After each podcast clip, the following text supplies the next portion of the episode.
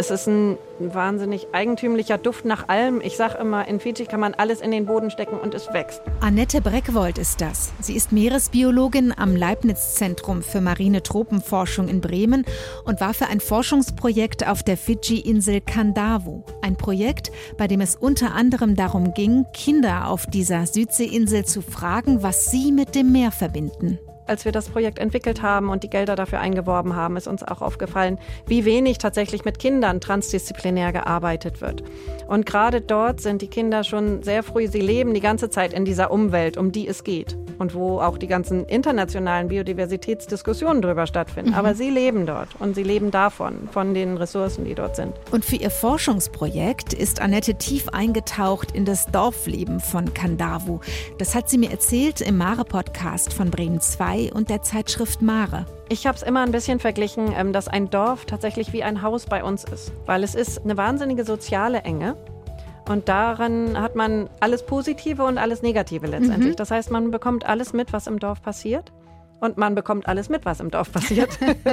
und wenn man da schon so zusammensitzt, dann wird natürlich auch gesungen, vor allem abends in den Dorfhütten.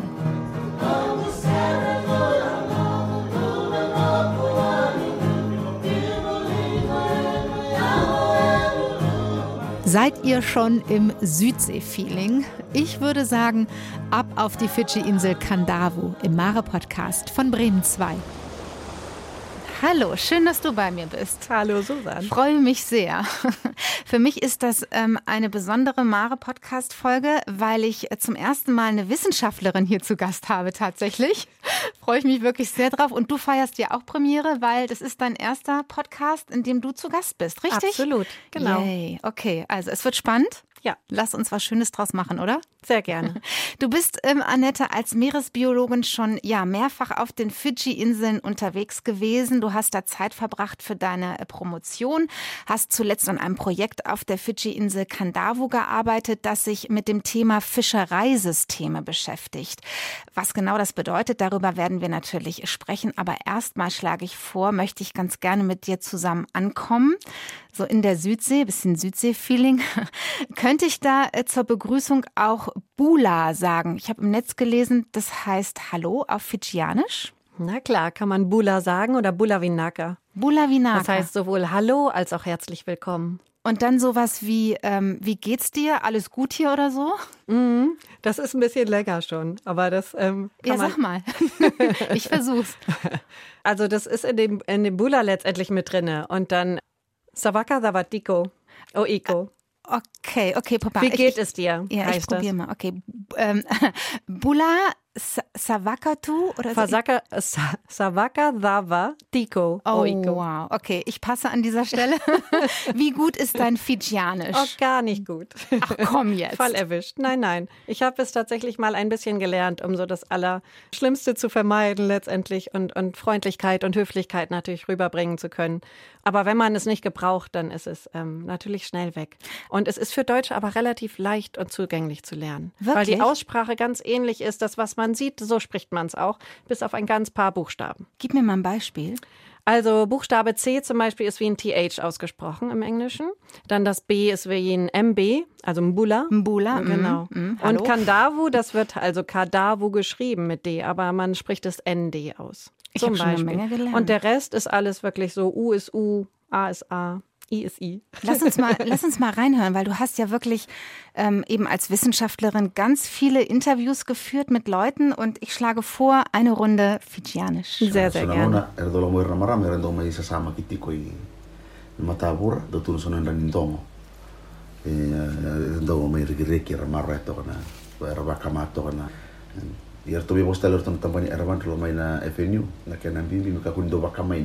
Bist du erstaunt, wenn ich sage, ich habe kein Wort verstanden, ich finde es aber trotzdem echt wunderschön? Hm, nein, erstaunt mich überhaupt nicht. Ich finde es auch wunderschön.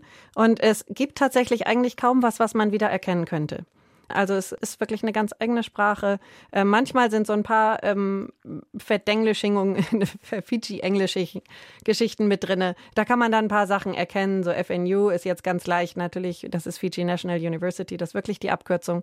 Aber ansonsten gibt es ähm, nichts, ja, Wakadengulailai heißt zum Beispiel sich ein bisschen ausruhen. Da kann man weder auf Englisch noch in irgendeiner anderen Sprache irgendwas ähm, vergleichen. Was Wakadengulailai. Wakadengulailai. Ja, voll cool. Ich finde, das klingt so freundlich. Sofort nach dem Frühstück, nach jedem Interview und ein bisschen ausruhen. Ähm, Du warst da ja schon mehrfach unterwegs auf den Fidschi-Inseln. Ich war da noch nie. Ich mhm. hatte aber tatsächlich im Mare-Podcast schon mal einen Gesprächsgast und die hat uns mitgenommen, auch in den Südpazifik. Und zwar nach Kiribati, auf die Inselatolle von Kiribati. Die liegen, ich habe es nochmal nachgeguckt, so circa 2000 Kilometer nördlich von den Fidschi-Inseln. Und wenn man da unterwegs ist, dann hört sich das Meer so an.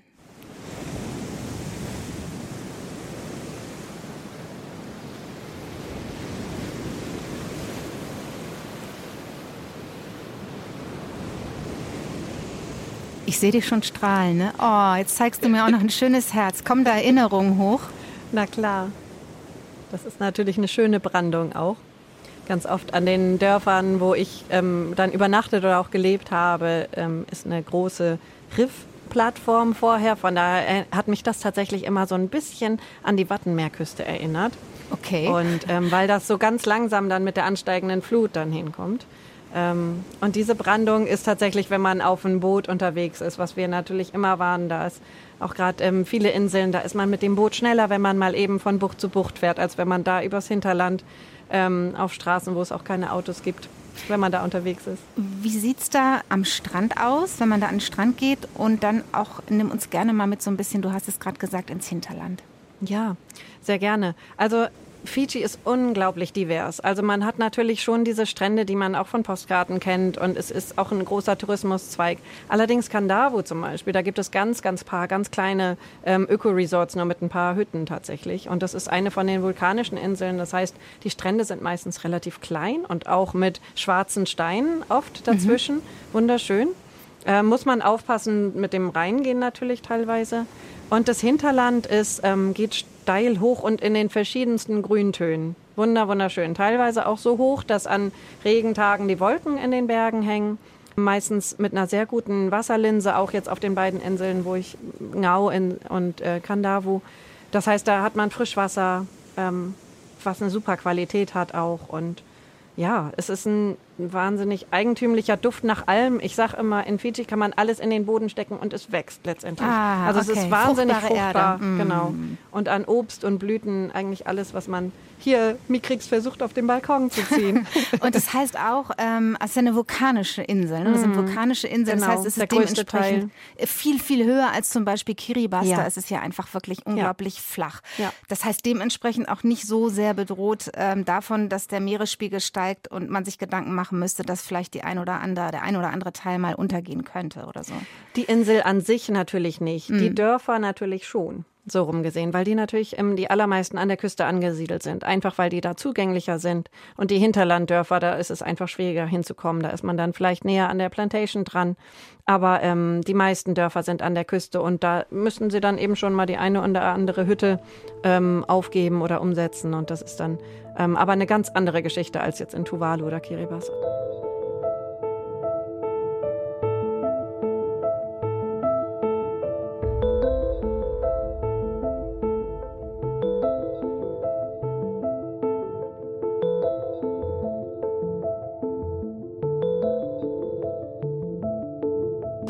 Jetzt hast du auf den Fidschi-Inseln gelebt. Ich habe schon gesagt, du hast promoviert an der Uni, du hast geforscht. Ähm, du kennst dich, das sage ich jetzt einfach mal so, gut aus. Ist das übertrieben?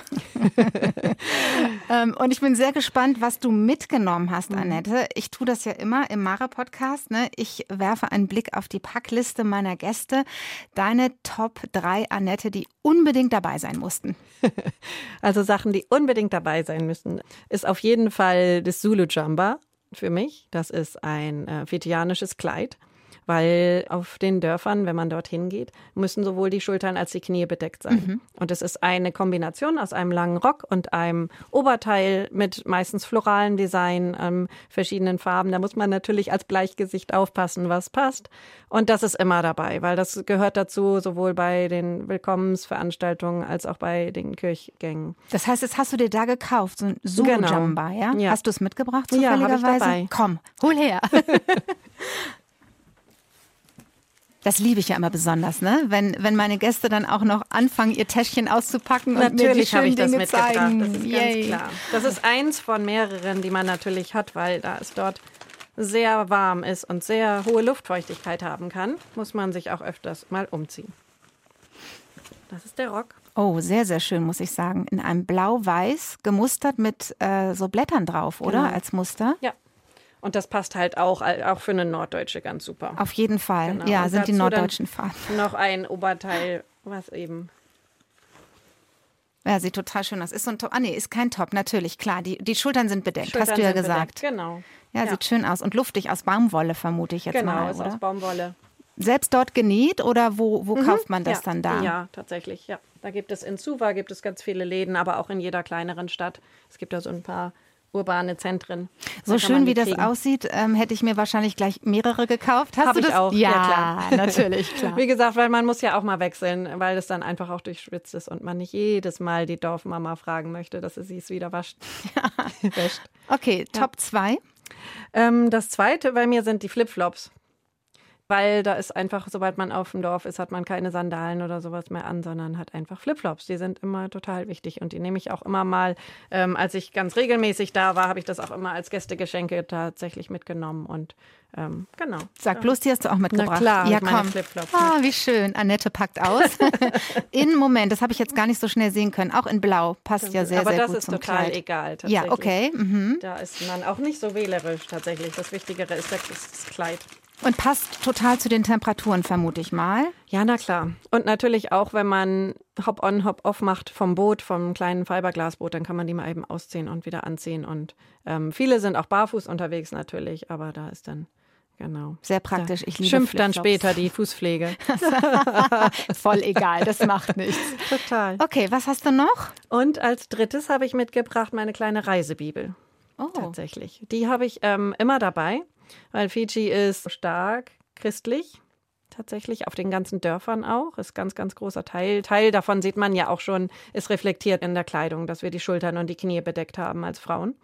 Und Kirchgänge sind regelmäßig auch unter der Woche mal, aber auf jeden Fall sonntags. Und da ist man dann als Besucherin natürlich auch willkommen, aber auch ein bisschen so aufgefordert, daran teilzunehmen. Und alle freuen sich einfach total, wenn man da dann auch mitmacht. Und das finde ich auch total okay. Ich bin selber auch ähm, christlich hier in der Gemeinde in Bremen und ehrenamtlich unterwegs. Von daher fällt mir das nicht schwer. Und es ist einfach eine ganz schöne ähm, ganz schöne Unterhaltungsbrücke sofort, wenn sie eine kleine, das ist so eine ganz kleine, die habe ich natürlich auch dabei. du bist Die war großartig. schon auf allen möglichen Fähren und sonst Ach, wo dabei ja und auf, die die ist auch schon ganz feucht geworden und auf kleinen vom Salzwasser und ähm, und wenn die dann tatsächlich ähm, ein Kapitel aufschlagen, das ihnen sehr am Herzen liegt oder so und sie das Deutsche dazu sehen und dann haben sie mich schon ganz oft aufgefordert, das einfach mal vorzulesen in der so. Und dann- Kirchengemeinde.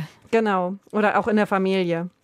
Und ich habe hier zum Beispiel auch einen kleinen Zettel drin, da sollte ich an einem fidschianischen Lied mitsingen. Und da haben sie mir das Fidschianische aufgeschrieben. Ist das niedlich, Und das oder? ist einfach, genau, die würde ich gar nicht mehr missen wollen, alleine schon wegen der ganzen Erinnerung. Eine richtig schöne Geschichte. Das heißt also, wenn du Mit da in den drei Sachen ist man gut ausgestattet. Auf jeden Fall. Und wenn du da in die Kirche gegangen bist, dann hast du die auch tatsächlich mitgenommen, ja? Ja. Genau. Jetzt hast du es auch gerade, glaube ich, schon angesprochen. Also ich habe so rausgehört und gespürt, dass ja Kandawu auch wirklich eine Insel ist, ähm, in der unglaublich viele Menschen, Kulturen, auch Religionen zusammenkommen und die eine wahnsinnige Biodiversität auch hat. Ne? Viele Pflanzenarten sind da zu Hause. Die Unterwasservielfalt, die ist wirklich ne, enorm breit gefächert. Wir finden Korallenriffe, viele Fischarten, die sich da tummeln. Ähm, und die Menschen, die sind natürlich auch sehr mit dem Meer verbunden. Und genau darum ging es dir ja auch. Ne? Du wolltest einfach auch mal genauer wissen, wie diese Verbundenheit aussieht. Und ich finde, du hast das sehr, sehr klug gemacht, weil du hast nämlich Kinder gefragt, was das Meer ihnen bedeutet. Also du hast sie gebeten, das Meer zu malen. Erzähl uns davon. Ja, sehr gerne. Also das ist, ähm, ich arbeite mit meiner Kollegin Dr. Elodie Fach vom ähm, Französischen Institut für nachhaltige Entwicklungsforschung in Montpellier zusammen. Wir haben beide dieses Projekt eingeworben. Sie ist die Leiterin auf der französischen Seite, ich auf der deutschen Seite. Und das ist letztendlich so ihr, ihr Herzens, ihr Forschungsbaby, ist diese Arbeit mit Kindern. Weil wir haben im Vorlauf, als wir das Projekt entwickelt haben und die Gelder dafür eingeworben haben, ist uns auch aufgefallen, wie wenig tatsächlich mit Kindern transdisziplinär gearbeitet wird. Und gerade dort sind die Kinder schon sehr früh, sie leben die ganze Zeit in dieser Umwelt, um die es geht und wo auch die ganzen internationalen Biodiversitätsdiskussionen drüber stattfinden. Mhm. Aber sie leben dort und sie leben davon, von den Ressourcen, die dort sind. Und sie sind dem im positivsten Sinne jeden Tag ausgesetzt. Und was wir dann herausgefunden haben, ist einfach auch, dass sie ganz oft schon in diesen ähm, Fischereiaktivitäten involviert sind. Schon im Alter von 10, 11, 12 Jahren das heißt, sind sie mit draußen. Mit. Die helfen mit. Die sind jedes Wochenende mit draußen ganz oft. Je, natürlich gibt es manche Kinder, denen es mehr Spaß macht als anderen. Aber da ist einfach ein unheimlicher Wissensschatz schon da. Und da unser Projekt gerade darum geht, auch die Wahrnehmung der verschiedenen Meeresressourcen aus lokaler Sicht ein bisschen, ja, zu untersuchen und herauszufinden und davon zu lernen. Auch was bedeuten verschiedene Ressourcen. Ähm, hatten wir dieses, hat meine Kollegin vor allem ganz stark mit anderen Kolleginnen aus dem Institut ein Protokoll entwickelt, wo man mit äh, den Kindern arbeiten kann. Und ein Protokoll deswegen, weil natürlich die, eine Arbeit mit Kindern ganz anders stattfinden muss. Bei Erwachsenen kann man die direkt fragen. So mussten wir die Eltern mit einbeziehen und sowas. Und da haben wir auch Fotos gemacht. Und die einzige Frage tatsächlich, weil wir es natürlich inselübergreifend und auch regional übergreifend haben wollten, ähm, die gestellt worden ist und die man auch übersetzen konnte in verschiedenen Sprachen, war, was machst du im Salzwasser? Zeichne die Aktivitäten, die du und andere Leute dort machen. Okay. Also ganz Sehr breit. präzise, na, eigentlich präzise, finde ich naja, wieder, oder? Ja, also es war, wir hatten lange dran überlegt. So, es ist du so ganz breit, ich so, sehr präzise. wir haben ja, was einfach machst nur, du im Salzwasser? Genau, was machst ja, du im Salzwasser? Ja. Es ist eigentlich relativ breit, weil wir wollten keine Aktivitäten vorschreiben. Wir wollten nicht Fischerei vorschreiben, weil das kann ja auch sein, dass sie was, was anderes unter Fischerei jetzt verstehen, als nur mit dem Boot rauszufahren oder sowas. Und wir haben auch gesagt, ähm, und andere Menschen ähm, wir, weil wir es auch nicht nur auf die Familie begrenzen wollten. Weil es kann ja auch sein, dass sie mal mit der Schule irgendwas machen oder ähm, auch nur mit den, mit den Großeltern rausgehen. Oder, Was genau. haben Sie gemalt? Lass uns mal einen Blick werfen. Ja, auf, sehr gerne. Ähm, ihr habt ja insgesamt, du hast gesagt, über 400 Bilder Elodie gesammelt. hat wahnsinnig viele, genau. Und die analysiert sie jetzt qualitativ als auch dann quantitativ im Vergleich. Und da sitzt sie gerade wir holen mal unsere Handys Ganz raus. Wir machen das nämlich ganz charmant. Jeder hat das, äh, das Bild, über das wir gleich sprechen werden, nämlich auf seinem Handy, weil wir dürfen ja leider Corona-bedingt nicht gemeinsam in einem Studio sitzen und wir Genau. werfen einfach mal gemeinsam einen Blick drauf. Oh, Und es so hat uns schön. auch wirklich umgehauen, was da wieder kam. Also dieses ganze Protokoll, dieser, diese Workshops, die liefen auch jedes Mal gleich ab in der Schule. Wir haben jedes Mal das gleiche Prozedere gemacht mit Vorlauf und so. Und dann hatten die Kinder Zeit, das zu malen und haben danach ein ganz kurzes Interview mit denen gemacht, auch, ähm, was man denn da so drauf sieht. Genau. Und wir hatten jetzt eins ausgewählt hier. Da sieht man eben die Küste. Das war tatsächlich bei fast allen ähm, mit drauf, dass man ähm, immer, woher man kommt, letztendlich so das Dorf auch noch mit drauf sieht.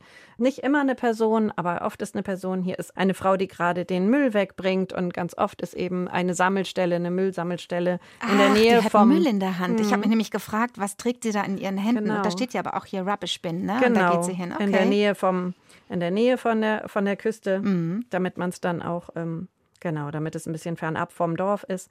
Und manche, also es war wirklich ganz toll. Manche haben zum Beispiel hier hat es jetzt das Kind direkt rangeschrieben, auch was es ist. Ja, super. Sehr, Bei sehr manchen- hilfreich. Genau, das ist natürlich hilfreich. Das lernen sie natürlich manchmal auch schon so. Das ist so ein, dieses Beschriften, das haben sie manchmal in der Klasse. Da hat man dann manchmal gemerkt, wie weit die Lehrkräfte auch interessiert sind an Umwelt, ähm, Umweltthemen zum Beispiel. Oder ob irgendwann mal ein Workshop in der Schule stattgefunden hatte zu Plastikmüll oder sowas. Zähl gerne mal Und- auf, was wir da alles entdecken im Wasser, was da Genau. aufgemalt ist. Also wir haben ja natürlich, wir haben ein ein Aal, das ist also eine Muräne tatsächlich Ach so, okay. gemeint. Eel Ne- steht da Genau, dran, ja. Eel steht dabei. Dann verschiedene Fische in verschiedenen Farben. Dann eine Schildkröte und ähm, zwei Schildkröten. Dann eine Dose und auch eine Flasche. Also das Kind hat auch diese Verschmutzung ein bisschen mitgemalt. Und dann sieht man ähm, Algen und Korallen. Und dann Genau. sieht man hinten am Land eine lächelnde Sonne mit ein so paar toll. Wolken Ja. und ein paar traditionellen Hütten. Das fanden wir ganz interessant, weil ähm, so viele von diesen ganz traditionellen Hütten gibt es in den Dörfern oft nicht. Also die allermeisten sind tatsächlich mit, mit Holz und Wellblech nennt man das, glaube ich, ne? Wellblechdach. Und Palmen sieht man dann auch noch. Und die genau. Sonne, das ist so schön, ähm, mhm. hat einfach auch wieder dieses Smiley-Face da noch drin ja, ne? und genau. ist irgendwie immer an den Rand reingequetscht. und natürlich, natürlich, auch die dicken, großen Wolken. Auch ganz wichtig, genau. Ähm, spannend auch, wie du gesagt hast, ne? dass da schon so ein Bewusstsein da ist, zu sagen, okay, da finde ich in meinem Meer, in meinem Wasser aber auch hier Bottles und Tint zum Beispiel. Mhm. Ne? Und ein ganz interessanter Aspekt war den Elodie, der ihr ganz wichtig war. Sie hat das in jedem Land, also das Projekt selber geht ja ähm, über Vanuatu, Fiji und Neukaledonien, wo wir, wo jeweils in Schulen gearbeitet werden sollte. Vanuatu hat dann wegen Corona nicht mehr geklappt. Aber ähm, es war immer ein, ein urbane Schule, also in der Nähe von der Stadt. Dann eine Schule sehr auf dem Dorf und eine Schule, die in der Nähe von einem Meeresschutzgebiet ist und ob man da halt Unterschiede in den Zeichnungen erkennt. Und wie du sagtest, war halt bei denen, die in der Nähe der Stadt waren, waren diese Einflüsse sehr viel stärker auf den Zeichnungen mit drauf. Oh, das kann ich mir vorstellen. Was hast du, wenn du ähm, nochmal so daran zurückdenkst, gelernt übers Meer durch diese Bilder? Mmh. Ich habe ganz stark gelernt, wie viel Wissen tatsächlich in den Kindern schon steckt. Ich hatte es schon bei meinen ersten Besuchen immer mal gemerkt, wenn mich die Kinder mal mitgenommen haben, den Küstenbusch entlang, äh, die Pfade rauf in die Berge und sie haben einfach gesagt, das ist die Pflanze, das ist die Pflanze und ich hätte so gern einfach einen Tonband laufen lassen, was sie mir alles erzählt haben. Und ähm, das Gleiche ist im Meer eigentlich auch. Wir hatten ganz viele Bilder, da sehen die Fische alle gleich aus erstmal. Und dann danach in diesem fünf Minuten Interview fing das Kind an zu erzählen und hat gesagt, das ist die und die Art, das ist die und die Art, das ist die und die Art. Das war so ein Reichtum teilweise. Das ist einfach sehr, sehr schön. Und das haben wir auf jeden Fall davon gelernt. Und was wir davon gelernt haben, dass es wahnsinnig reich ist, diese Forschung mit Kindern. Und dass es auch für die Kinder interessant ist. Ich meine, die sind jetzt alle, die Ältesten waren 14, die sind die nächsten Stewards der, dieser Ressourcen. Die sind Fall. die Nächsten, die dort fischen ja. oder sich entscheiden, auf der Insel wohnen zu bleiben oder nicht. Und ähm, die Arbeit mit denen war auch für die Eltern letztendlich interessant und hat ihnen auch so eine Art Vertrauensbasis nochmal eine ganz andere uns gegenüber als, als ähm, Ausländer gegeben.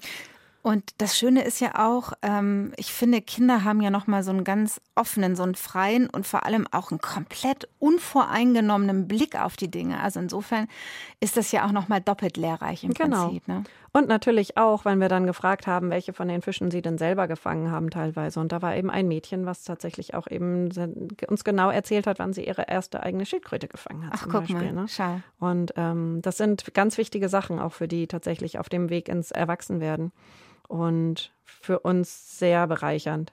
Genau. Und auch wenn man jetzt denkt, was zum Beispiel Haie betrifft, weil die sind natürlich ganz ähm, überall vor Ort auch, kommen auch oft in die Netze mit rein und ähm, was so die Beziehung zu denen ist, ob das immer ein, ist nämlich gar nicht immer ein Schreckensobjekt. Sondern?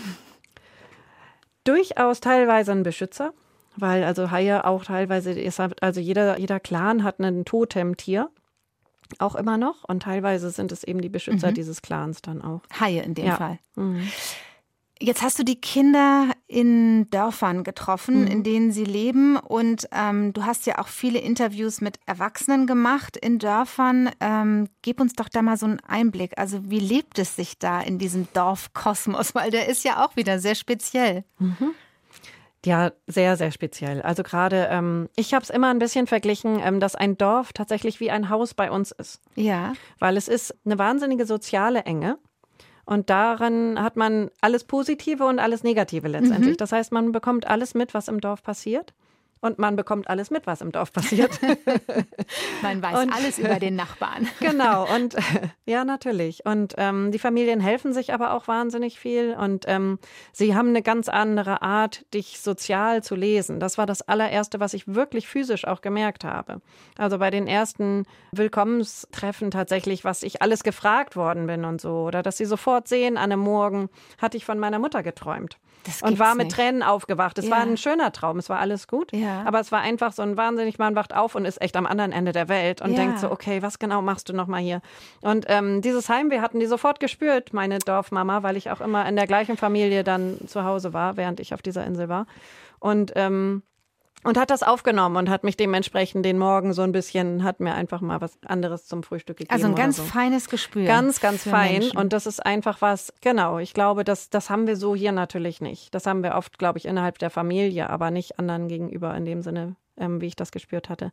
Ansonsten ist es, ähm, wir würden sagen, sehr direkt sehr einfach. Es gibt Tagesaufgaben, es gibt Wochenaufgaben, es gibt verschiedene Rollen. Ganz oft haben ähm, einzelne Personen mehrere Rollen, also dass sie sowohl Ne, gerade bei Frauen, die dann gehen morgens um vier dann erstmal raus, versorgen die Familie, danach gehen sie fischen, danach kochen sie mittags für die Schule und, und, und. Also es ist wirklich wahnsinnig aktiv und anstrengend und es ist auch bei ein paar der jüngeren Leute hört man dann auch so, nein, ich gehe auf jeden Fall in die Stadt, das Dorfleben ist mir zu anstrengend. Ah, okay. Und ähm, das ist nicht nur diese, diese persönliche, diese soziale Nähe, dass man immer unter Beobachtung im positiven und negativen Sinne ist, sondern eben auch einfach die körperliche Arbeit. Also es ist viel auf dem, auf dem Feld, in der Plantation, sagt man, zu arbeiten. Für die ganze, man kann die ganze Nahrung, die man am Tag ähm, isst, bekommt man letztendlich aus der Natur. Jetzt kann ich mir vorstellen, dass es vielleicht ja auch gar nicht so einfach ist, aber vielleicht irre ich mich auch, dass man da plötzlich einfach steht als Annette aus Bremen, sage ich mal, und Wissenschaftlerin und sagt, ähm, hier bin ich und ich möchte gerne irgendwie zu euch und vor allem auch in euer Dorf rein, weil du ja gesagt hast, das ist unserem Haus sehr ähnlich. Also man lässt einen ja dann doch sehr so ähm, in die Nähe. Wie war das? Mhm. Wie können wir uns das vorstellen? Genau, also es ist tatsächlich so gar nicht möglich, frei reinzugehen, sondern man muss sich tatsächlich vorstellen, man muss sich erklären und man muss um die Erlaubnis bitten, sich auf dem Dorfgelände zu bewegen, frei bewegen zu dürfen und auch wiederkommen zu dürfen letztendlich.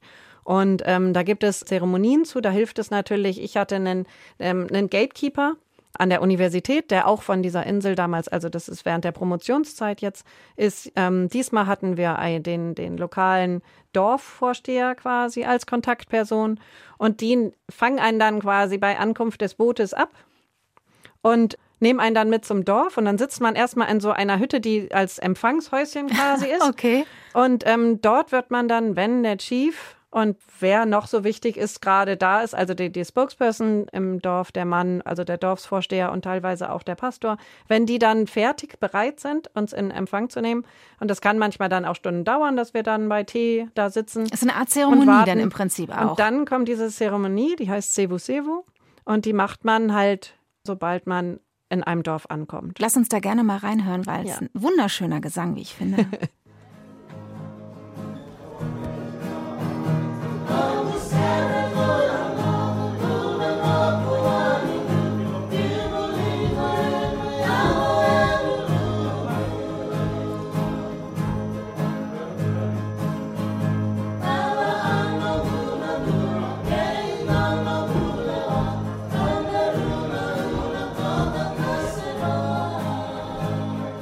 Wunderschön, so dick habe ich hier nicht aufgefahren, als du hier reingekommen bist. ähm, das ist genau. das Willkomm die Willkommenszeremonie? Nein, also jein. Nee, also das, was die, ähm, was sie dort singen, ist tatsächlich ähm, der Abendgesang letztendlich. Da haben sie sich jeden Abend in der Gemeinschaftshalle, also in der Community Hall, ähm, wo auch das Sevu Sevu am Tag selber stattgefunden hatte, das ist aber jetzt einfach quasi im Nachklang der Freizeitgesang. Also auf Kandavo gibt es fantastische Sängerinnen und Sänger und es gibt auch mehrere Bands in Fiji, die von dort tatsächlich kommen. Aber ähm, das Sevu Sevu, dabei dem wird selber nicht gesungen. Da gibt es eine Abfolge an ähm, äh, Wörtern und äh, Sätzen, die befolgt werden und auch eine ganz spezielle Abfolge, wer wann was sagt und auch wann der Chief was sagt und wann man selber was sagen darf und sich kurz nochmal vorstellen darf. Und dann gibt es eben dieses Kava-Getränk, woran man dann, ähm, wo es auch eine spezielle Reihenfolge gibt, wer als erster das Schälchen bekommt und auch wie man sitzt im, in der Hütte tatsächlich, wie man im Vergleich zu dem Chief und zu den anderen Herrschaften sitzt und ähm, dann vorgestellt wird. Und davon nimmt man dann einen, einen Schluck und dann wird das Gastgeschenk, was auch aus diesen Kava-Wurzeln ähm, besteht, über, überreicht und Meistens wird man dann zugelassen ins Ach, Dorf und ähm, dann wird auch geklatscht dabei. Ähm, nicht wie wir klatschen, sondern einfach dreimal, bevor man dann diesen Schluck nimmt und sich dann eben auch selber und der Gemeinschaft verspricht, dass man sich an die Dorfregeln hält.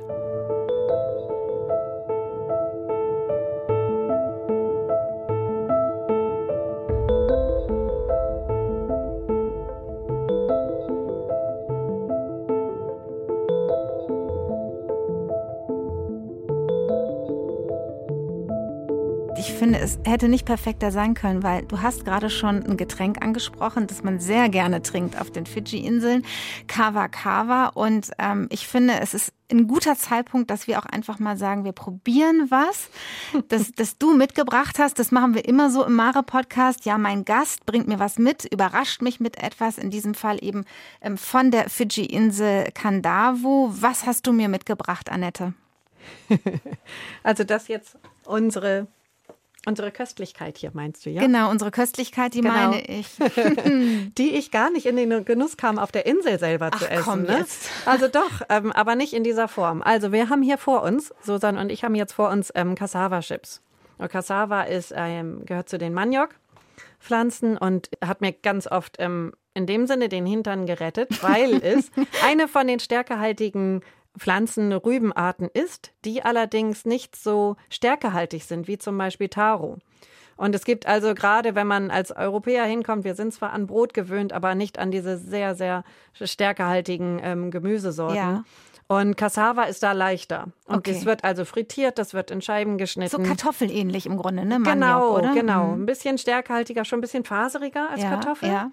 Aber einfach ganz, ganz köstlich. Und ich habe so viel, also das ist bei jedem Essen eigentlich dabei. Und man kann einfach mit ein bisschen Salz und Chili oben drüber und ein bisschen Zitronensaft oder auch Orangensaft, die haben diese kleinen Orangen, was man so drüber presst. Denken wir uns das dazu, lecker. oder? Ja, denk, denken wir uns das dazu. Ne? Genau. Ne? Wir haben nämlich hier die Maniok-Chips-Variante ja, genau. mitgebracht hast. Das wäre jetzt ähm. Dazu. Beachte bitte, serviert in, ja, in, in einer ostfriesischen Teetasse. Genau, in einer ostfriesischen Teetasse in Zwiebelmuster. Was genau. anderes haben wir nicht gefunden. Ähm, ich schnupper mal dran.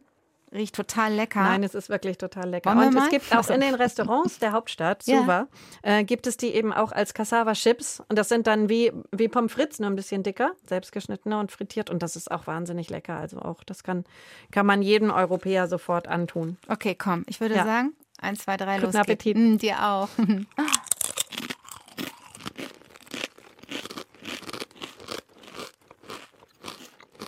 voll lecker. Und crunchen wir alles voll, ist total lecker, ne? Oder? Mhm. Und ich habe es auch selber mal im Ofen gemacht, mhm. einfach Cassava genommen und dann getrocknet. Mhm. Ja. Also ist sehr lecker. Ich kann nicht aufhören. Ich muss nochmal. Und das typische Essen ist halt dann sowas. Und mit Fisch dazu, gekochtem Fisch, den man dann dazu zwischendurch Zu den Chips. Mhm. Mhm. Genau. Okay, welche Fischsorten isst man da oder welche magst du da ganz besonders gerne? Mhm. Entschuldige bitte. Voll lecker. Das macht auch süchtig. Ne? Ja. Das ist wie bei Kartoffelchips Mhm, wahrscheinlich. Kann man gar nicht mehr aufhören. Okay, Mhm. ich leg mal kurz zur Seite und du erzählst mir über den Fisch. Sorry. Mhm.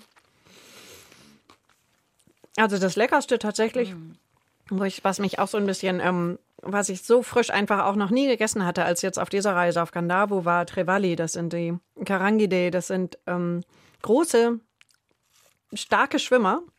Die wären auch wirklich so Armgröße.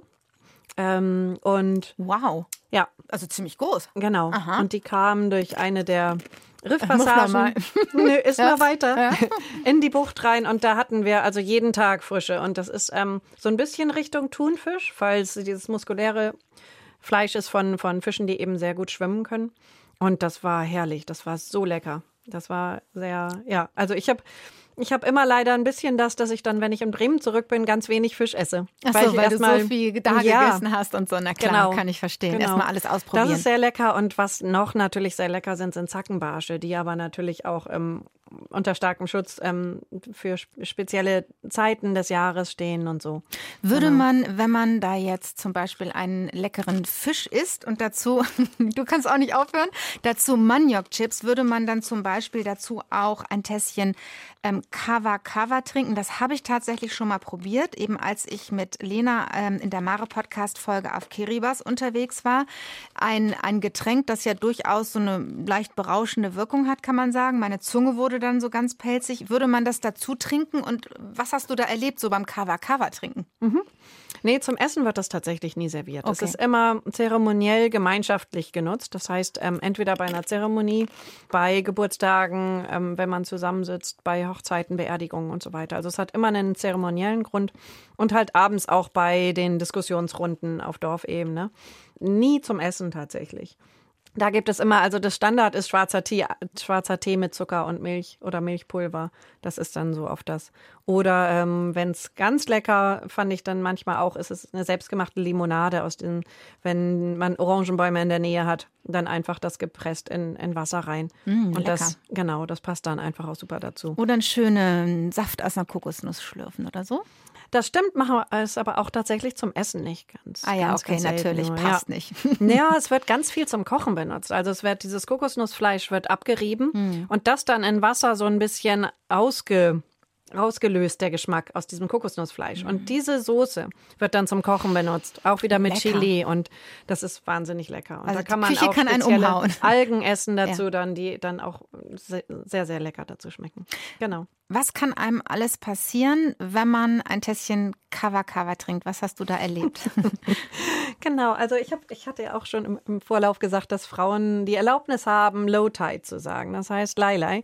Ähm, das heißt, wir dürfen nur so eine kleine Pfütze auch irgendwann dann nehmen. Männer, Männern wird das letztendlich nicht gestattet. Die kriegen immer eine, eine volle Kokosnussschale. Was passiert letztendlich, was ich gemerkt habe, wenn man ein bisschen mehr trinkt? Man wird wirklich so ein bisschen sehr ruhig. Also man kriegt eine pelzige Zunge, wie du gesagt hast. Man merkt es auf jeden Fall. Es stellt so ein bisschen ruhig, es stellt die Gedanken ein. Man wird müde, man wird friedfertig. Also das ist ja auch Sinn der Sache natürlich, weil es wurde auch damals bei Konflikten oder auch heute immer noch bei Konflikten auch ähm, ausgeschenkt. Ach so, um die Und- Gemüter zu beruhigen quasi. Genau. Und man schläft prima danach. Ja. Und was dort tatsächlich dann, wenn, wenn aus Beobachtungen, wenn die, wenn die Männer lange zusammensitzen, bis morgens in den, in den frühen Morgenstunden ist tatsächlich, dass ein, ein Paar der Reihe nach dann einschlafen, weil es einfach, ja, die sitzen dann. Und die Musik haben wir ja Runde. eben gehört, die Ja, sitzen cool. in der Runde und man nickt dann eben kurz weg. Ja, das ich Und dann toll. ist diese Musik dazu, die hilft auch mir beim Einschlafen tatsächlich und einfach beim Runterkommen. Und dieses Getränk hat auch nachgewiesen diese, diese beruhigende Wirkung tatsächlich. Und man, man meint auch, es sind ja im, im britischen Militär ganz viele Fijianer auch und die eben auch dieses Kava mitnehmen teilweise. Und man, man hat dem so ein bisschen nachgesagt, dass sie besonders wenige traumatische Fälle hatten in den, bei den Fijianern, einfach weil sie es auch schaffen, wirklich immer wieder runterzukommen von den Erlebnissen vom Tag. Und es würde mich tatsächlich nicht wundern, dass das mit am Kava liegt. Ja, wunderbar. Das ist Ja. eine tolle Geschichte. Vor allem stelle ich mir vor, dass man dann so kollektiv einfach mal eine Runde wegdöst und so tiefenentspannt ist. Ich finde, davon könnten wir uns hier auf jeden Fall eine Scheibe von abschneiden, oder? Ja. ja Naja, und wenn man dann aufwacht und man merkt, die alle sind irgendwie nach Hause gegangen, dann geht man eben auch nach Hause. Also es ist so. Ah, Das Ja. ist toll. Und manchmal wird man dann aber auch ganz freundlich angestüpst mit der nächsten Kava-Schale, dass man doch gefälligst aufwacht und weiter äh, redet und auch den nächsten Schluck nimmt. Während du noch ein bisschen äh, knabberst, ich habe schon gesehen, du greifst schon wieder in diese tolle ostfriesische Schale. Mach bitte weiter. Lass uns ein bisschen sprechen über dein Projekt für das Leibniz-Zentrum für marine Tropenforschung, das ZMT in Bremen.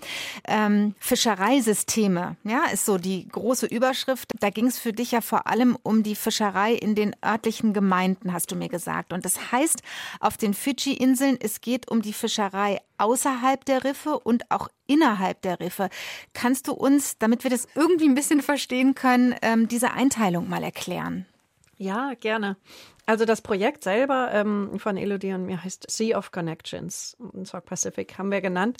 Und was wir damit ähm, äh, letztendlich angehen wollten, ist diese Verbindung zu untersuchen zwischen der küstennahen Rifffischerei und der jenseits des Riffes. Also wenn wir sagen Offshore-Fischerei, stimmt es in dem Sinne nicht ganz, weil für die Dorfbevölkerung ist es tatsächlich die Tiefseefischerei oder dort, wo das tiefe Wasser beginnt, hinter dem Riff. Das ist natürlich noch nicht Offshore, wenn man jetzt die nautischen Meilen sich anschaut. So, aber dort genau diese Verbindung, also wie weit sind diese Ressourcen jenseits des Riffes auch schon genutzt für die be lokale Bevölkerung, weil vielleicht die, ähm, die küstennahe Fischerei doch nicht mehr so viel hergibt. Was wir direkt angucken, sind tatsächlich sind die Fischereisysteme, von denen die Menschen direkt leben, jeden Tag. Weil Fisch ist dort einfach überlebenswichtig. Jede Insel hat diese Küstengebiete, die auch genau eingeteilt sind pro Clan und wer wo fischen darf. Und Teilweise haben wir dort natürlich auch schon, ähm, sind die auch schon sehr, sehr stark ähm, leer gefischt.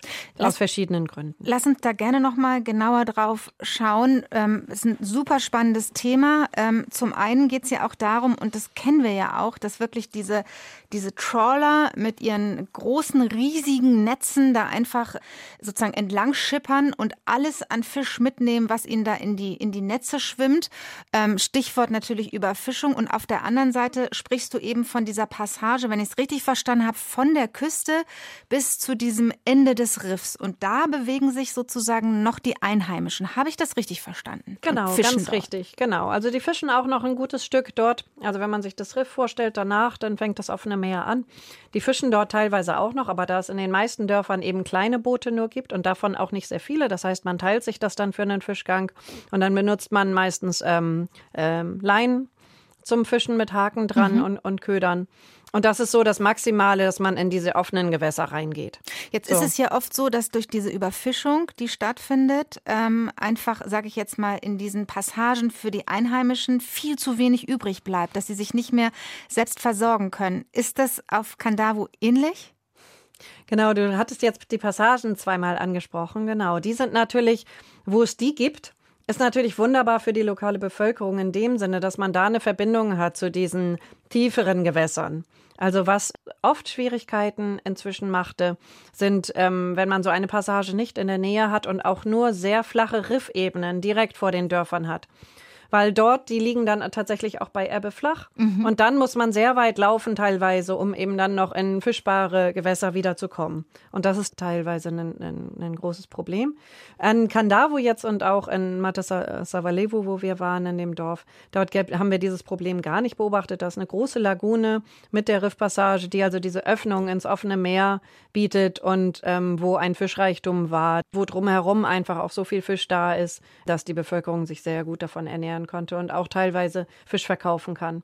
Weil auf Kandavo kommt eben auch eine Fähre an, zweimal die Woche und dort wird dann, wird dann auch Fisch verkauft. Das heißt, wenn wir direkt an der Küste dran sind, hat man dann eben auch Phasen der Ebbe, wo das Wasser sich total zurückzieht, aber in diesen Riffpassagen äh, bleibt das Wasser einfach stehen. Was macht diese Riffpassagen noch so besonders aus deiner Sicht? Also warum habt ihr gesagt, und genau darum kümmern wir uns?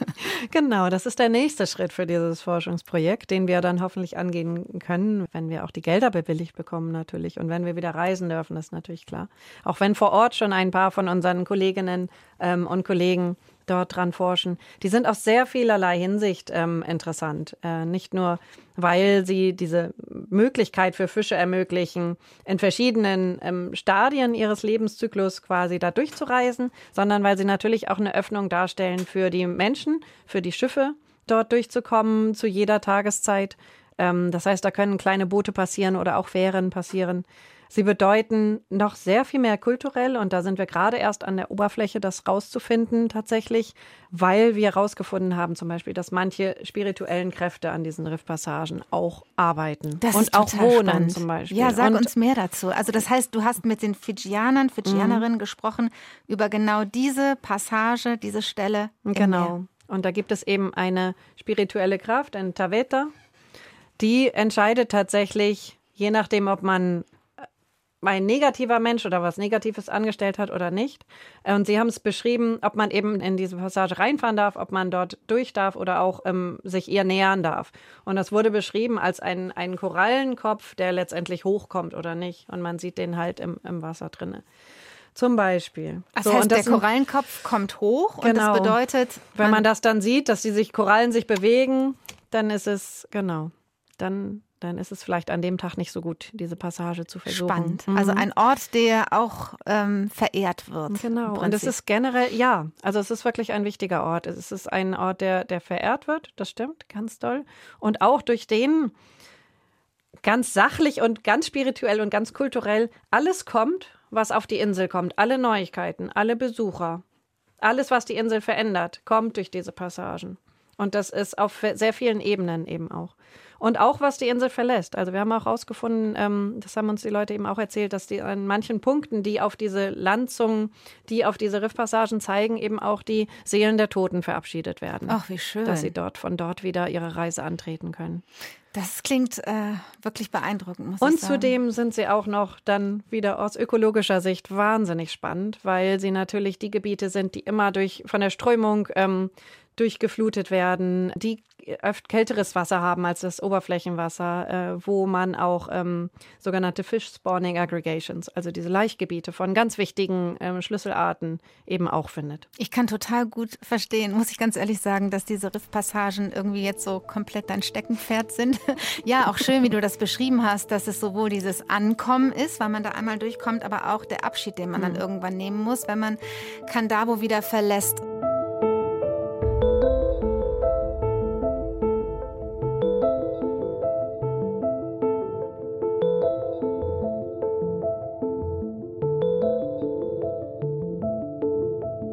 Wenn wir schon mal beim Abschied nehmen sind, ähm, lass uns gerne, und das tun wir immer im Mare-Podcast, auch über dein Souvenir sprechen. Ja. Etwas, ja, das ähm, dir am Herzen liegt, etwas, das dich an diesen schönen Ort, an die Zeit, die du da verbringen konntest, erinnert. Was ist das? Hm. Also tatsächlich ist das Souvenir jetzt, was ich dabei habe, von Kandavu selber nicht, aber von einer ähm, netten Kollegin, Freundin von vor Ort, die auch in Kandavu mit war, aufge ähm, aufgegeben worden, ist ein Fächer aus Pandanusblättern. Ach, klasse. Das ist ein. Der ist riesig, ein das Ehren, muss man dazu Ein Ehrenbully. Das ja. sind diese Fijian-Fans. Der ist ziemlich riesig, genau. Ähm, da steht auch mein Name drauf, deswegen musste sie wirklich nochmal genau gucken, dass der auch raufpasst. Das ist total niedlich. Auf der und einen Annette Seite Annette. Genau. Und auf der anderen dein Nachname Breckwold. Ja. Sag mal, wenn man sich da Luft und, zufächert. Mh. Ja, das ist fantastisch. Das ist wirklich, wirklich toll. Und man sieht die schönsten Exemplare davon, sieht man auch am Sonntag in der Kirche natürlich immer. Es gibt verschiedene Webtechniken aus diesen Blättern. Ähm, und es gibt auch, ähm, wie bei den Matten, werden eben manche Blätter schwarz gefärbt in der Erde. Und dadurch kann man dann so Muster auch einweben. Also die sind einfach, und wenn man sich diesen Griff hier auch anguckt, das ist einfach unheimlich kunstvoll gemacht. Und ja, das ist ein sehr beliebtes Souvenir, die kann man auch einfach so natürlich kaufen. Dieser wurde speziell für mich gemacht, weswegen der mir sehr am Herzen liegt und ich ihn auch ich. im Fluggepäck nicht aus den Augen gelassen oh. hatte.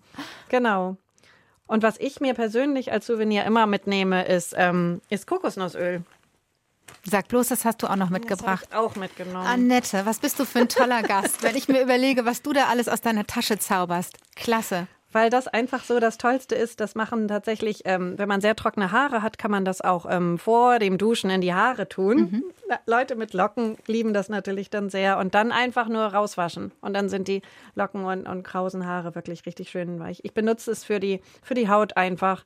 Äh, man kann es auch vor einem Bad schon rauftun und sich dann einfach eben ins Wasser legen. Und das ähm, ist unheimlich gut. Es wird auch benutzt zum, wenn man krank ist und wenn Kinder krank sind oder Ältere, dann wird es zum Einreiben benutzt. Und das ist also immer das, was ich was ich mitbringe. Und das fängt an flüssig zu werden ab 22 Grad. Siehst du, gucke mal. Yay, das also so langsam noch. in Bremen, genau. Sonst lege ich es immer in ein Waschbecken mit warmem Wasser. Ach, wie nett. Und, dann, Und der Duft muss doch irgendwie einzigartig Ja, da gibt es halt ne? verschiedene ähm, Duftrichtungen. Ich mag sehr, Sternenfrucht ist so mit eins meiner Lieblings. Wenn es ganz pur ist, dann riecht es tatsächlich einfach nach, nach Kokosnuss, so wie wir das ja sonst auch kennen. Und das ist die Noni-Frucht, was ich hier dabei habe. Und das riecht ganz wunderbar. Also es ist auch eine, eine tropische Frucht, die gibt es auch nicht am Mittelmeer, soweit ich weiß. Also die brauchst schon tropischer. Und deine Freundinnen sagen bestimmt zu dir, Annette, bitte, wenn du das nächste Mal da bist, bring mir auch ein Fläschchen mit. Yay. Genau, habe ich natürlich auch immer. Ich hatte noch genau. nie einen Gast hier, der so viele schöne Sachen mitgebracht hat. Das muss ich dir einfach mal sagen. Und äh, danke, dass du da warst, dass du uns so einen schönen Einblick gegeben hast in das Leben, in die Kultur dieser äh, großartigen Insel, in diese Vielfältigkeit vor allem auch. Und man sieht es dir an, dass du dich da wohlgefühlt hast, dass du es liebst. Und ich hoffe, hoffe sehr, Annette, dass du bald wieder hinfahren kannst. Ich drücke alle Daumen. Sehr vielen Dank. Danke, dass ich hier heute darüber sprechen durfte. Und ja, natürlich, es ist jetzt seit über zehn Jahren mit involviert, in, reingeknotet in meine Forschung und auch in mich und hat mich wahnsinnig geprägt, natürlich auch. Und ähm, ja, hat mich gefreut. Schön, danke, dass du da warst. Dankeschön.